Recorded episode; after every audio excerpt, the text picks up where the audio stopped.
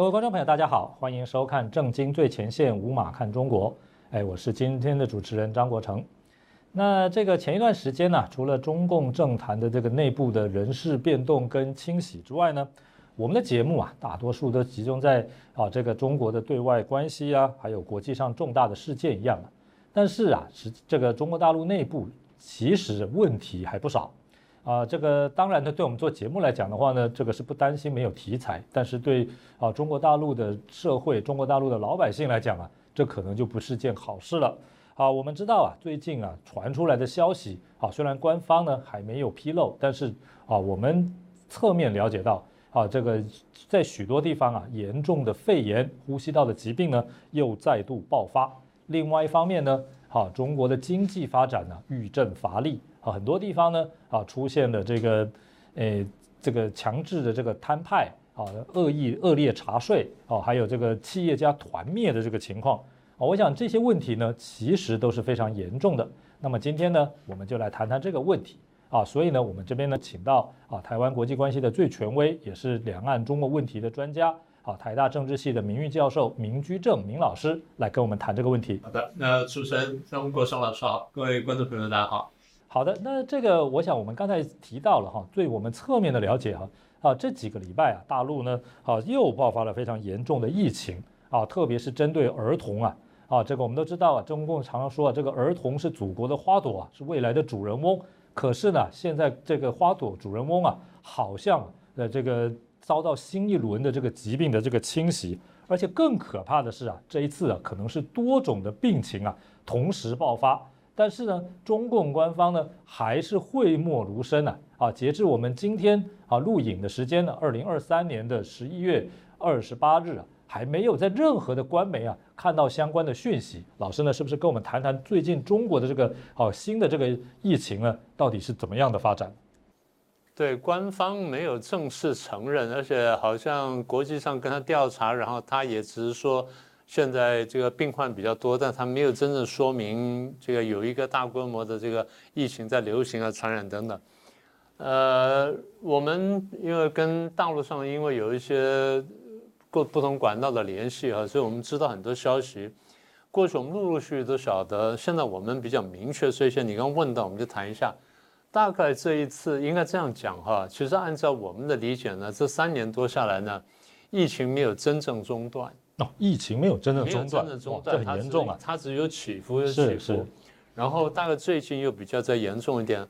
你记不记得，就去年年底不是他们突然的因为白纸运动的关系啊，突然打开了吗？对，哎，白纸运动是十一月二十六号左右爆发，然后十二月七号呢，它就就解封了，也突然间解封了。那么也就是。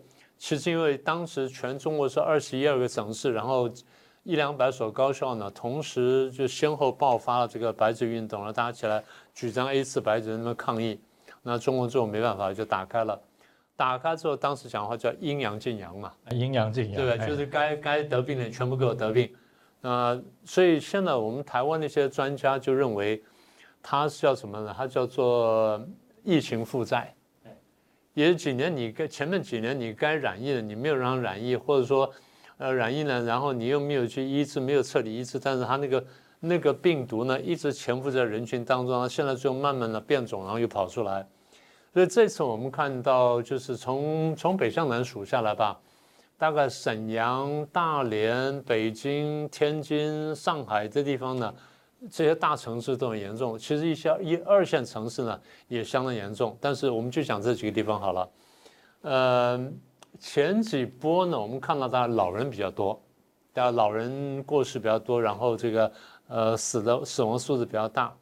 后来就出来相当部分成年人，然后儿童好像有，但是不那么严重。但这一次好像儿童情况比较严重。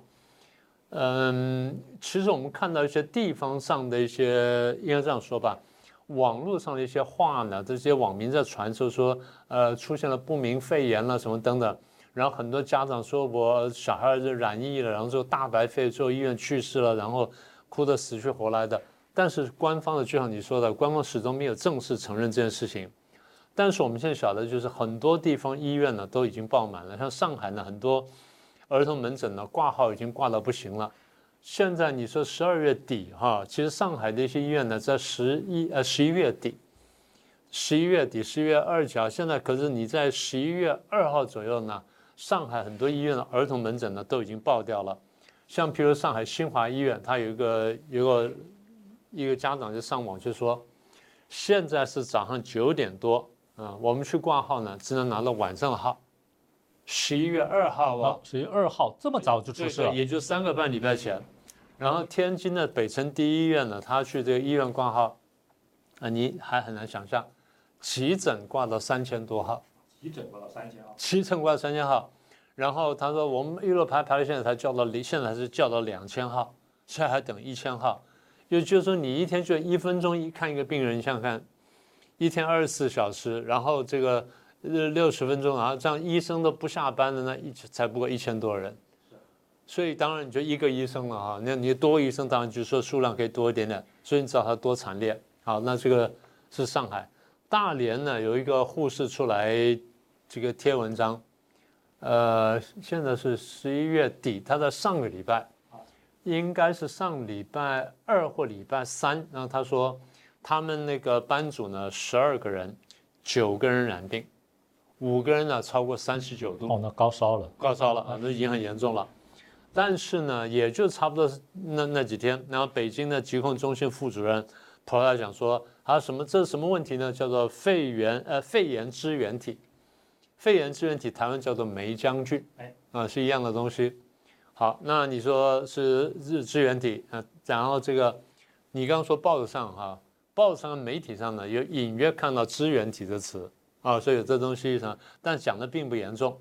好了，那有一个护士呢，他就呃有一个医生，有医生他自己就是呼吸科的，然后他就说，这个我们官方都讲啊，我们医院领导说是这个肺炎支原体，他我把支原体的药都吃了一遍都没用，所以他说我怀疑不是支原体，啊，他自己有这疑问。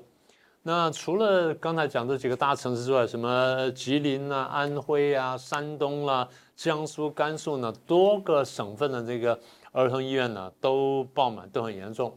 所以现在看起来，就除了这边官方说的支原体、台湾说的梅将军之外，那又说是流感，然后又说是这个什么核包病毒，然后又说原来的新冠病毒呢还没有完全消失，新冠肺炎没有完全消失，或者台湾有时候叫武汉肺炎都没有消失。所以大概四五种这个菌呢在在传播，那最夸张的讲了七种。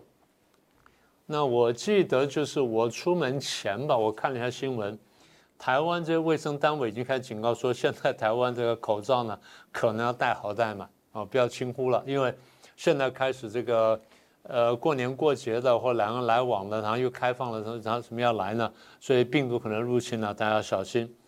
那么也就是。这个情况呢，其实比原来讲的那个情况呢，或者比一般了解情况呢，可能要严重的多。但是就像你说的哈，其实，在报刊的官方报刊上不太找到这些消息，这个就是我们纳闷的地方。照理当然，当你说他这并不是第一次了，呃，其实国际上已经多少发现了。第一就是国际上有一个媒体呢，叫做呃有一个网络呢，叫做全球传染病监测网络，那简称 ProMed，就是。应该是什么专业医疗专业专用它英文来说叫专业医疗这个网站了。他说他们注意到中国现在在流传一种不明的肺炎的一种一种疾病正在广泛爆发。好，那是哎，也就是上个礼拜二二十一号，第二天世卫组织就开公开要求中共呢，呃，来说明一下你这个什么东西，然后赶快通报一下。中共过了一下才回复说：“哎，我们现在是呃病患是比较多，但始终没有讲这什么情况。那么也就是在还在掩，还在这个演演隐瞒疫情。这情况其实我记得零三年 SARS 流传的时候呢就爆发过。”那时候不是大陆广州那边先爆发，先爆发，哎，然后后来又不就传传到香港什么淘大花园嘛？好，那就像你刚刚所说的，其实报纸上或者新闻媒体呢，他对这事情并没有很广泛的报道。呃，国际上其实大概差不多一个多礼拜前呢，已经有相当警觉，所以，呃，就上礼拜二吧，十一月二十一号呢，呃，有一个那个叫做全球传染病监测网络呢，叫 ProMed 呢，就发出一个警讯，他说中国似乎有一个不明肺炎呢正在广泛传播。好，他话讲完之后，第二天呢就是二十二号，就上礼拜三，然后世卫组织呢就公开就要求这个中共呢去说明这个病情。中共最后回答的是啊，我们这边是这个病患比较多，然后呃，这个医疗这个能量呢负荷比较重，但是呢却没有详细解释说到底是什么病、什么疫情，然后什么情况。这个情况其实并不是太罕见，因为中共向来有习惯这个隐藏隐藏疫情的。零三年 SARS 爆发的时候，台湾就是因为中共没有及早。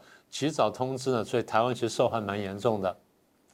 那时候你记得香港淘大社区，哎，出状况，大家出出状况，然后传到台湾，传到广东，最后才晓得说，原来这最早那个来源呢从广东那边过来，但是因为当时江泽民发现是情况严重，就下令说封锁消息，然后甚至讲说哪边发现 SARS 疫情呢，官员就地免职。这个跟大药进手一样，就是哪边有饿死人，那你官员你要报上来，官员就就地免职。那官员谁敢讲话呀？那这样你不就害死人吗？所以那时候 SARS 不就当时传的很广，然后在全球造成了很大死伤嘛？那这次看起来又是这样子。其实这个东西也也不奇怪。二零一九年那个武汉肺炎刚刚爆发的时候，当时那个中共的医生，大陆医生李文亮，李文亮对，他出来讲，呃，叫我们叫吹哨人，他出来讲。就最后他就被约谈啦，然后被这个传唤了，被训诫，然后不止他啊，我记得七八个医生当时在网上传的消息或讨论的消息呢，都被叫去这个讲话。就李文亮最后还被送去治病，然后那么又死在这个死在这个现场，所以又被集体的这个消音了。那么这个啊，后来你想想看。我还记得那是武汉办万家宴万家宴，马上就是万家宴，而且那时候还闹得很大，哇，宣传的闹闹得很厉害，就很快一下就就就传出来了。那你说传出来就算了，你赶快去通知大家，就他又不通知大家，然后呢又掩盖了很久。最后我记得非常清楚，就那时候还我还公开做节目谈过这个事情。好，那个武汉市市长周宪旺拿出来讲，那因为中国那个铁路是米字形的嘛，交叉点叫武汉。那时候刚好是在春节要放要放那个这个过年假的时候，年假，民工都回家，大家从南方就坐火车回去，基本上在武汉换车，或者都经过武汉，所以交叉的这个很厉害。他说从武汉那边经过那时候呢，大概差不多六百万人跑不掉，啊，六百万人就那那段时间，可能数字还不止，不过，他我记得他讲这个数字。后来，英国的南安普顿大学呢，就追踪大陆一些网站的讯息，就查大陆那些护照呢出国的情况，发现有六万人跑到全球三百多个城市。那时候是二零二零年二月初，我记得非常清楚，大概是三号、四号、五号那几天。然后朋友拿图给我看，我说糟了，第一呢，一定全国传播；第二，一定是全球传播。当时是二月三号、四号、五号。没没有多少人敢讲这话。我是我是外行，但是我从中共封锁消息习惯了，我判断出这样，那结果是这样子了。那二零二二年就去年呢年底，他无预警的打开一开放之后呢，突然之间，然后大家措手不及，然后就他说阴阳进阳，就就全国就该感染，然后今年年初就死了一大波人。当时我们知道很多很多地方的那个殡仪馆啦，然后这个火葬场呢都。都是连就是连番这样运转，没有停下来，所以这个非常惨烈。那么这一次如果不公开呢，其实我觉得他就如法炮制而已。现在我们要问的问题就是，他为什么封锁消息？我觉得很大一点就是顾全面子，就是我不希望让大家知道说，哦，原来我是罪魁祸首，因为原来我这个没有尽到国际责任，我没有善尽这个通知跟这个防堵的责任，就让它流窜流窜全球。流传全球一个想法就是我倒霉，你们都不要过好日子，你们通通给我给我染疫这第一个。第二就是我觉得这一次呢会封锁，是因为习近平不是刚才去了旧金山那个开会吗？不能说有事。呃，不能说有事嘛。所以还有一点就是因为他回来就说要开放，然后你又对好几个主要国家，欧美主要国家呢开放了免签，那意思就是说我希望尽量去招揽外资外企来来中国来投资啦，什么来来发展经济，这就印证了我们讲说他经济情况非常糟糕的这个判断。好了，那这么一来，你如果说现在发布说疫情严重了，然后有五六种病毒同时流传，你觉得大大家还敢来吗？大家当然不敢来了。所以一方面就是他不敢这样讲，二方面就是他也要求媒体呢，媒体全部就是过滤，所以就出现你刚刚讲的情况。就为什么我们在媒体上面不太容易看到消息呢？我想当然就有它前因后果在了。我想啊，刚才老师的解析啊，可以说是让我们觉得这个毛骨悚然呐，因为呢，这个中共呢向来用这个政治啊干预工位，政治干预医疗啊，我想这个历史是哦非常的这个残酷的啊。当然，我可能只能说血迹斑斑吧。血迹 斑斑，真的是这样，这个形容真的是再贴切不过。当然了，中国处于一个啊，这个大部分区域可能还是属于开发中国家呢。你说工位啊不是这么完善，有疾病的传播，我认为这个也不是太意外的事情。可是呢，在这个专制体制之下哈，就特别容易呢把这件事情跟政治连在一起。啊，跟这个政权稳定啦，啊，政府的面子啦，啊，把它连在一起，所以呢，这个问题就会格外的严重了。啊，我想这点其实是这个这个共产政权之下哈，虽然说他号称说集中力量办大事啊，但是他要办什么大事哦，常常是政治因素影响。对，一下说风控，哎呀，这个真的是大家都很清楚，完全是不顾人性、不顾经济发展的规律。然后呢，执行的比较好的李强还升了官，啊，到了国务院当了总理。那么在这样的例子之下呢，我想当然非常清楚嘛，各地官员一定还是如法炮制，能报喜不报忧嘛。对对，一定报喜不报忧，能能挨多能挨多久挨多久。我想这点是啊，中国老百姓的非常的不幸的哈。好，当然呢，我们刚才提到了这个李强呢，就是因为啊强势风控啊不顾经济发展规律发展规律而升了官嘛。那这个严厉的风控啊，其实呢啊虽然在初期呢，我们也承认啊对这个疫情的传播起了遏制的作用，但是对于这中国的整个经济、外贸啊各个方面都起了非常严重的这个负面的效果。嗯，而且呢，这个负面效果哈是在世界各国疫情陆续放宽之后呢，经济出现复苏了，可是中国并没有复出现。哦，还是持续严重，代表可能真的是伤筋动骨了，哦，伤到里头了。然后呢，美国的贸易制裁呢，现在也没有具体的放松啊，啊，所以呢，现在中共呢，不断的啊，想要给各界一种哎经济啊相对发展啊，已经这个复苏的这个印象。最近又要举办一个叫做第一届产业链博览会，哎，这个真能创造名词。那这个产业链博览会到底是怎么一回事呢？啊，这个是是不是请明老师也给我们说说？嗯，那谈这个问题前，我想还回头谈你前面提到一点哈，就说不是三年疫情吗？然后风控非常严重嘛，呃，表面上看起来它那个染疫的数字并不大，但我们知道其实里面死伤非常重，因为后来，呃，大家可能没有留意到，今年呢早些时候呢，中共呢做了一次人口调查，哎，人口调查，这是人口调查，不要忘记那个七普才没有结束多久啊。中共每隔好若干年才做一次人口普查，那为什么突然间做一次人口调查呢？他要知道说这一次到底染疫呢死伤有多严重，但这个数字并没有对外公布。但是我们晓得这种不寻常的人口调查，通常反映就是它里面晓得人口结构出了问题。好，那这第一块，第二块就是你刚刚讲了说疫情对于这个经济跟生产的冲击啊，这事情得划分两头。第一个呢就是，呃。这个疫情严重的时候，它会打击经济，这不用说。加上严厉的清零风控呢，也会打击经济，这我们都知道了，对不对？哈，那简单说就是，它的疫情也好，加上风控的手段也好，会打击国内的生产。哎，啊，这点是确定的，对不对？所以我们晓得这几年来呢，大概数以百万计的这中小企业呢，死的死，倒的倒，然后这个这么挨埋头苦撑的呢，这个呃，还是有相当数量。好，那不管怎样，就是。生国内生产下滑，这第一点。第二点呢，这个当这个疫情啊传到全世界，大家都生病的时候，它就导致一个结果，国外的生产力也下滑，也 是这第第一个。第二就是国外的需求会下滑。好，那这样问题就来了。如果说中国的生产力下滑，你出口的力道不足或出口数量减少了，国际的需求也减少了，所以这样两相加相加，结果就是你出口的力道跟出口数量跟你的外销的这个金额就会减少，对不对？那简单说，你用外贸或者外销上面去赚的钱，比就就比过去少很多，这就我们这几年看到情况。再加上你刚刚提到说美中贸易战，然后这个美国进行封锁了或制裁，导致很多外商离开，结果呢，它直接后果就是中国大陆的生产力下滑，然后呢投资力度下滑，然后呢失业率会增加，对不对？这是我们会看到的经济跟社会的这个连锁效应。那么这几年来呢，中共说法就是啊，要应付这个国际国际形势的变化什么等等。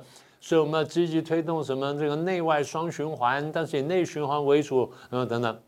所以当时就有台湾那些名嘴呢，在我记得很清楚，在去年年底、今年年初，就在那这个乱讲一通，说啊，中国大陆这么大，人这么多，他只要一开放，大家报复性消费，那经济就回来了。我说绝不可能，我说打到这么惨呢，不会有报复性消费。第一呢，会有消费反弹，这是确定的。但是呢，消费性的反弹会不会力度会不会大到像大家想的那样？我说那可未必。当时我的话讲的比较保留，我说那还未必，我还这么说的。后来大家看到这个第一季的数字，第二季的数字，大家晓得说哦，反弹果然没那么厉害。当时我的逻辑很简单，就前面讲那几点。因为如果说打了这么重的话，你说马上就反弹，这不太容易。这第一点。第二点，这三年风控之后呢，很多人的这个。第一呢，他可能上不了工；第二，上工呢，可能这个有一波没一波的，所以呢，他的储蓄消耗的很厉害。他他们，他家里家底用掉了，家底用掉了，所以你说他会报复性消费，那不太可能。简单说，报复性消费，你有相当的家底才敢去报复性消费。那些有钱的很顶端的那一批人，百分之一、百分之二那些人，他可能会报复性消费。但是原来的中产阶级呢，那原来占百分之十几、二十那批人，他没有报复性消费的时候，这社会消费起不来。所以你看到到现在为止哈，这个第四季度已经开始了，你没有看见中国大陆经济有多大起色，你只能勉强看见说什么，呃，什么工业生产什么什么涨幅啊，略有百分之二、百分之几的增加。那那个数字比起过去来，那差得太远了。你记得他们说今年经济成长率有多高吗？你有没有印象？百分之五，百分之五了，百分之五。现在每一季度都不知道这个数字，你觉得怎么搞到百分之五？是，这一定断水的。那绝对断水嘛。好，那所以现在回到你问的问题，你问的问题说，他们现在要办第一届中国国际供应链促进博览会啊，在北京办。然后就从今天开始吧，二十八号，然后到十二到二号什么的呢？官方消息说有五百多家厂商、中外企业跟机构参加，啊，包括什么智能汽车啦、呃绿色农业啦、清洁能源啦、啊数位科技啦、健康生活啦、跟供应链服务的等等，好六大区，然后什么政策解读啦、啊交流研讨啦，然后对家洽谈啦、对接洽洽谈啦什么等等。好，然后有什么其他特点？什么上下游连接啦，中外连接啦，然后国民国企跟民企连接，还讲了一大堆。说穿了就是一句话，因为呢，这个内循环上不来，因为国际现在制裁我们，所以我们现在这企业走不出去，然后现在生产上不来，所以现在没办法了，现在要要这个国际要跟我们脱钩了，那怎么办呢？我要打造一个自己主导的企业链。说穿了就是这件事情，就是还是老老内循环啊这类的东西。对对对，他就是要强化内循环。那强化内循环就要搞个红色产业链。好，那这产业链怎么搞呢？根据办这个会的这个呃叫做贸促会的展览部长一个一一个姓吴的先生讲说，啊，国外参展商啊占了百分之二十六，然后美欧企业呢占了国外参展商百分之三十六。哎，你得到印象就是美欧企业来这边参加这个博览会有百分之三十六，对不对？不对，不对，你仔细算一下，这是玩数字游戏。他说国外参展商占了百分之二十六，就差不多四分之一。在这四分之一呢，美欧的这企业呢占了百分之三十六，所以是四分之一的三十六，那乘起来是多少呢？百分之九。百分之九。百分之九。那剩下的呢？所以现在最有趣了，你这问题问得好。所以如果说国外参展商占了百分之二十六，那国内占多少？占百分之七十四。所以本土的就就本国企业，中国企业占百分之七十四，国外的只占了四分之一强。然后国外当中的三分之一强是欧美，所以欧美只占了百分之九。所以国内班占了百分之七十四，然后欧美占百分之九，剩下的百分之现在百分之八十三了，对不对？七十四加九是八十三嘛，那剩下百分之十七是谁呢？小国家，小国家，对不对？就不是欧美大国了。好，那先说中国企业包括哪些？什么国际集团啦、中粮啦，啊，什么中石化、中石油、中国中国人配合演出的，那这是国企的配合演出，那不用说了。好，那么问题是。国外的这些，除了百分之九的这些，刚刚讲说这些十九个百分之十七的这些小国是哪些国家呢？啊，有趣了，辽国啦、卢安达啦、几内亚比索啦、东帝汶啦跟海地了。你觉得他们的经贸实力有多强？你觉得他外贸实力有多强？他为这些国家呢，他提供摊位费用补贴跟摊位减免，跟摊位减免，啊，帮这些国家减免。换句话说，完全是打肿脸充胖子。好，那问题是为什么要这样干？那简单说，就是因为真的是太惨了，所以你要弄这个供应链出来，你要弄出来呢，你要弄出个样子出来。我们现在算算，假设他说的五百一十五家是真的，那么四分之三呢是国内厂商，四分之三国内厂商呢大概是多少呢？大概差不多是四百来家。然后国外厂商呢，大概不到一百家，大概不到一百，呃，一百多，一百出头多一点点，一百出头多一点点。然后那个美国的欧美厂家呢，大概差不多是五十家上下，然后其他呢都是这些小国家的。那么也就是说，在这个国际封锁、跟这个经济下滑、跟外贸严重下滑情况下呢，他不得已搞了这手这手东西。那为什么要搞这手呢？第一，跟我们讲说要打红色供应链。第二就讲说啊，其实外资跟外商并没有大大量离开中国，中国仍然是一个这个很值得投资地方，所以希望大家继续再来。我们搞这东西呢，搞出个供应链出来呢，然后希望能够成功。大家不要乱想了，这种供应链的这移转呢，不是一朝一夕的事情。就像当初这个外商跟外资或者台商台资到大陆去打造供应链的时候，它也不是一朝一夕的功夫。那从一九九零年代初期开始，一步步上走下，走了二十多年，走到今天，你说供应链一眨眼就弄起来了？不可能的。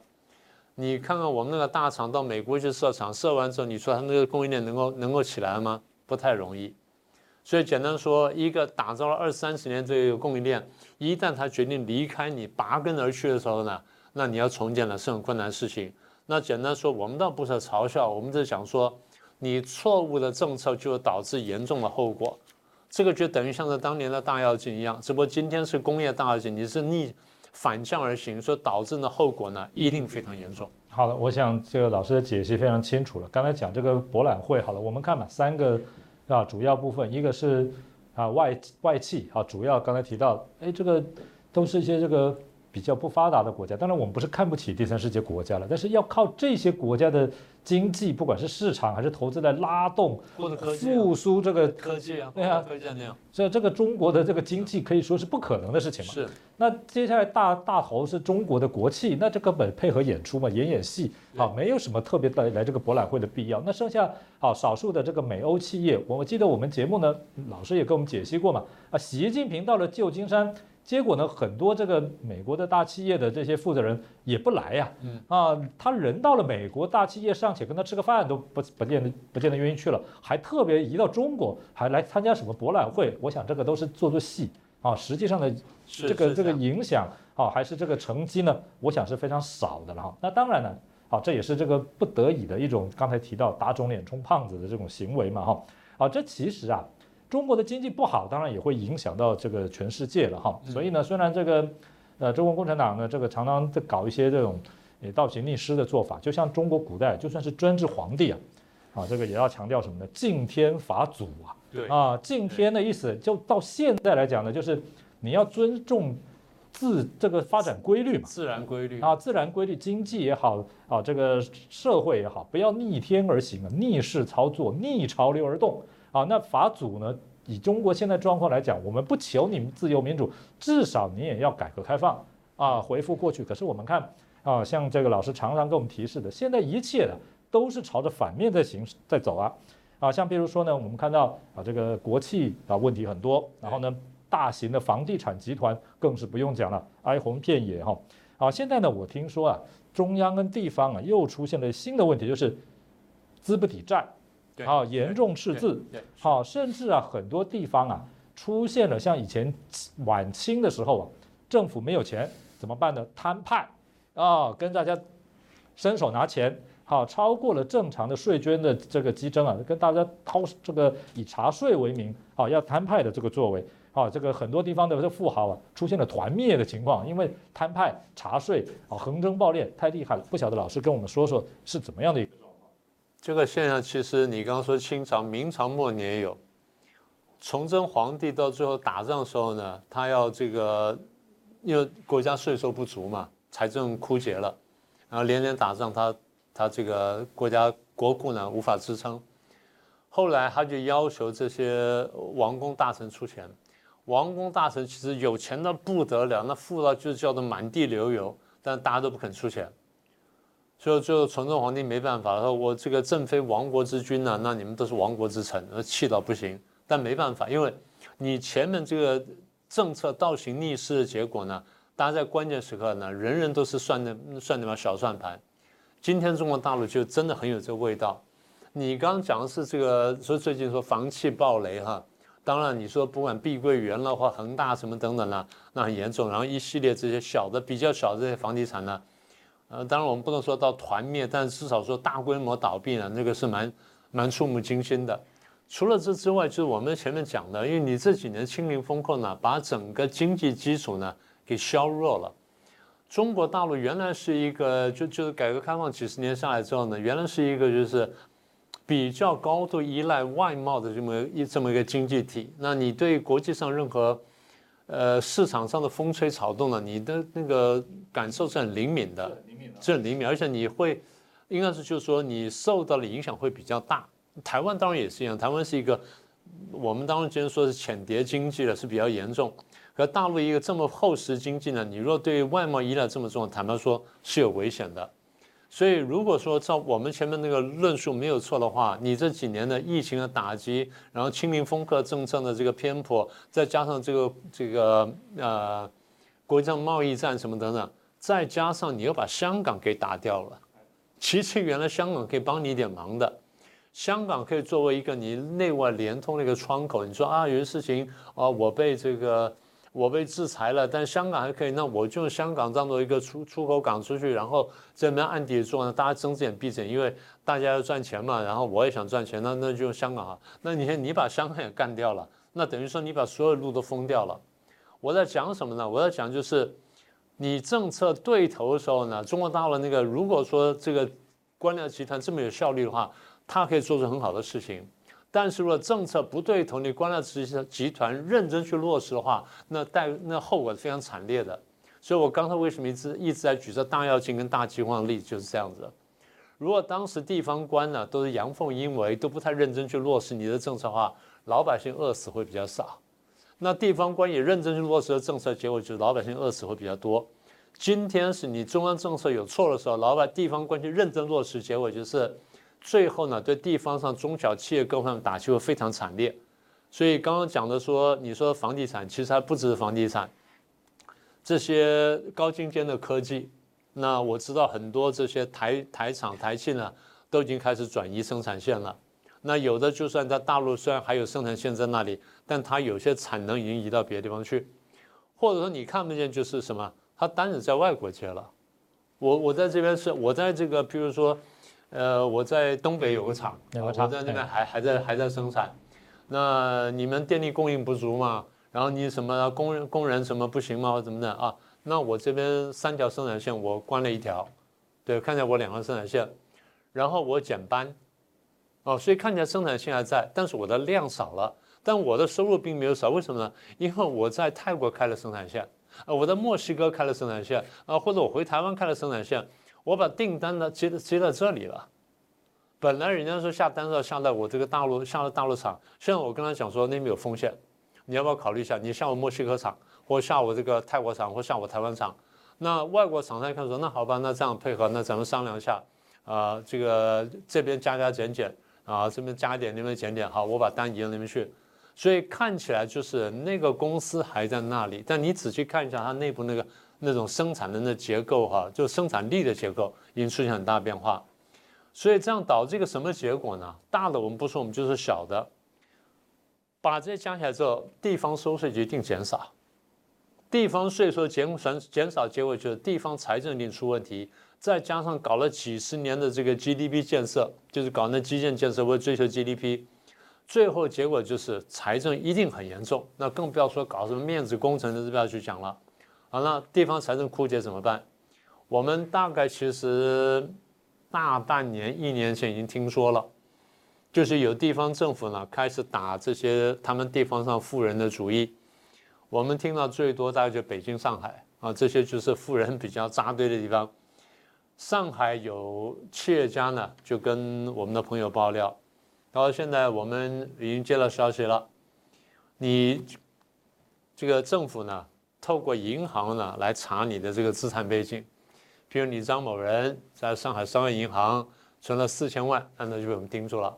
所以我们查什么呢？查你流动资产超过三千万人民币的。这个就就盯开始盯住了，就给吐出来了啊！呃，当然我也不会那么难看。我说那这个张董啊，咱们喝咖啡吧。这咖啡可不好喝啊！这个还不好喝。这杯咖啡多少钱呢？百分之二十。二十。百分之二十。你四千万百分之二十多少？八百万。你说太贵了吧？那我交四百万好了。那好，我查税。啊，我查税。查税。哎，要缴的更多了。你是要交八百万呢，还是要被查税？这好，那你当然要当然说啊，你愿意这交这百分之二十，好，为什么这样呢？因为有有朋友跟我们讲，而其实，在华东、华中这地方呢，上海就这长三角一带，坦白说，有钱人是有是有相当数量了。你不管他是说这个自己去开开公司也好，然后做名气的或什么也好，或者他做高管的也好，或者他做技术人员也好。你说他干个十年二十年，在当时风生水起情况下，你说弄个三千万，大概还不是太难。然后再加上，如果有一些外快，或者说有些人有些不太正当收入的，那当然再多一点点。那你说他很多人都交税，对他交税，但他交税怎么交呢？因为大陆的税法呢，咱们说不是特别的明确，很多地方呢是应该这样说。跟先进的这些民主国家说，他们的法治系统呢，真的是差很远的，所以他就有很多运作空间。那怎么运作呢？地方上这些民企呢，他愿意缴税，但他不愿意缴这么多，他就跟地方官商量。那我们是不是用某个法条的某个地方，我们这样解释之后呢，我可以少交点税？那地方官为什么愿意配合呢？因为你贿赂他，他愿意接受这个贿赂。你帮他把钱存到你帮他开的瑞士一个户头，或者什么巴拿马户头上面去，什么啊？你开了一个户头，然后在里面他有钱了，他小孩呢，这个就是这个光手光脚的这样出了门，然后到了这个国外之后呢，哎，立刻就有户头，然后可以可以读书，然后可以自产，然后又可以这个买名车豪宅，甚至可以买游艇等等，哎，可是这边看你看不出来。他还是过得相对正常的生活，然后就是买一个包啦，或者说呃过着什么好日子，吃吃的好一点点。但他在海外很有钱，因为钱转到那边去了，所以也就是用了一些，反正就是应该这样说吧，钻了法律的漏洞。因为法律本身有漏洞可钻，然后呢，执法的人本身呢又又有这个又有私心，再加上就是他那个贪污已经是一条龙的贪污，就是。你在这官场里面，你要不贪污的话，你根本混不下去。那大家贪，你必须跟着贪，那否则的话，你你会被被人家干掉或干什么？所以变成说，呃，这个变成一个怎么说呢？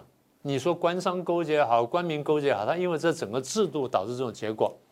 所以说的好听的叫合法避税或合理避税，但你要是认真讲，它的确是偷税漏税。好，那今天你要官员突然翻脸了。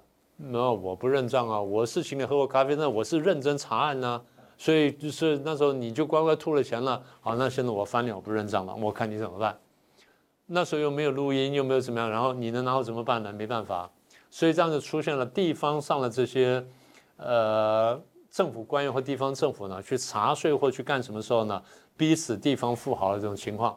江苏常州有最近出了很有名的案呢，它叫常州华丽，就是中华的华丽这种丽，常州华丽一个董事长叫程勇，程勇他们是一个家族企业，他父亲创办了一个机械厂，做什么润滑什么什么是配套工程配套的什么呃设备之类的，然后传到他手上，他一路上做下来。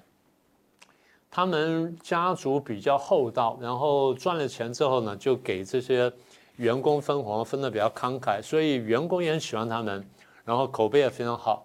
那最近为什么程勇突然间跳楼自杀呢？程勇才四十四岁哦，很年轻哦，轻哦，很年轻啊，四十四岁。那为什么呢？因为他被请去喝咖啡。常州，江苏常州这个天宁区呢，然后说有个副区长姓杨的副区长。所以前阵呢被他们纪委调查了，这副区长呢在被调查之后呢，就说啊我有八百万呢存在陈勇那里，然后呢陈勇还对我贿赂了啊，所以怎么样？那纪委在调查这个呃副区长姓杨的副区长，那副区长就乱攀乱咬，然后就咬了这么一个人，那陈勇就这样被咬了，所以陈勇最后被请去喝咖啡之后，听说是这样，听说是陈勇想说那我认下了，认了吧。那我就补这钱就过关了嘛，也省了后面的麻烦。结果他就违心签了字，签了字之后呢，成了罪状了，就就成成了罪状。人家一路往下追呢，就说绝对不止如一次。陈永大受不了，就跳楼自杀，那留下了遗书跟遗言。那现在就是，当然这个案子呢，可能还卡在半空中，但是至少就这不是一个单起单起案例啊。你看什么孙大武什么那些起起这么多年来有多少案子，我们只数一件事情。各位观众朋友有兴趣，你回去查一样东西，你查中国首富名单，你按年查。我干过这事儿，中国首富名单你按年查，最后你发现每两三年呢，首富就换人。哎，你说首富换人正常，因为别人上来不是不是出事了，那首富不是跳楼自杀了，就是逃亡了，要不然就被抓了，要不然就消失了，就等等。那最近挣了很多嘛，对不对？所以地方政府这个财政呢，我们觉得是一个很大的问题。那最近又推出了什么？官方又允许他吹什么特别地方债什么等等。简单说了，就是拿借新债还旧债。所以敛财呢，只是其中的一项而已。但所有这些反映出来，就是地方上的财政出现重大问题。那中央财政呢，也有其他问题。这个将来我们有机会再专再专题来谈吧。好，我想这个老师给我们说的这个故事啊，是真实的，而且非常的可怕。啊，简单的讲呢，共产党的传统就是打土豪分田地啊。是的。好，那我看现在这是新世纪的打土豪分田地啊。好，当然呢，当年打土豪的时候呢，他们说有打的是恶霸，好，这个剥削人民群众啊。这的确，中国很多资本家、企业家，他的手上的钱也不是这么干净的。对。啊，但另外一方面也有打的是善霸，这个啊，而且不管怎么样，我看呢这些问题啊，通通都出在这个独裁专制。还有这个共产体制之下啊，所以呢，这个啊做生意的人呢也没有办法安安心心的做生意，好，然后呢，这个老百姓呢也没有办法安安心心的呢啊在社会上这个谋生嘛，像啊你正常的谋生呢，这个呃公共卫生上面的问题了，你染疫了也没有医院给你治啊，这个政府也捂着盖着不让你啊这个国际上的啊这个资讯啊相关的这些进来，我想这些啊都不是说中国人不聪明。还是中国的社会有什么先天的问题？我觉得完全呢就是出在这个独裁专制，好这种这种政治体制上的问题。是的，好，所以我想呢，这个今天呢，啊，虽然我们谈的是啊这个新的可能的疫情啊，然后还有这个中国啊内部的财政啊这个经济的问题，但总的来看呢，我认为呢还是跟政治方面脱不了关系。老师您说是吗？对我们念政治学的呢，常常觉得说这个才是最关键的问题。那这个当然我们节目上也反复谈了。呃，今天呢只是一个大概这几个比较小的案例呢，但也恰巧反映刚才主任所说的，那的确是一个体制问题。那反正这个都希望我们将来呢，能够不断的为我们观众朋友们带来最新的讯息，帮助大家呢趋吉避凶。那么啊，今天呢，谢谢老师，谢谢啊，也谢谢各位观众朋友的收看啊，欢迎大家呢持续的对我们节目支持，了解中国的最新动态。也希望大家呢，啊，除了支持我们节目之外呢，也能够按赞、分享、订阅，按下小铃铛，让更多的人呢知道我们的节目，知道中国的真实状况。今天呢就进行到这里，谢谢各位。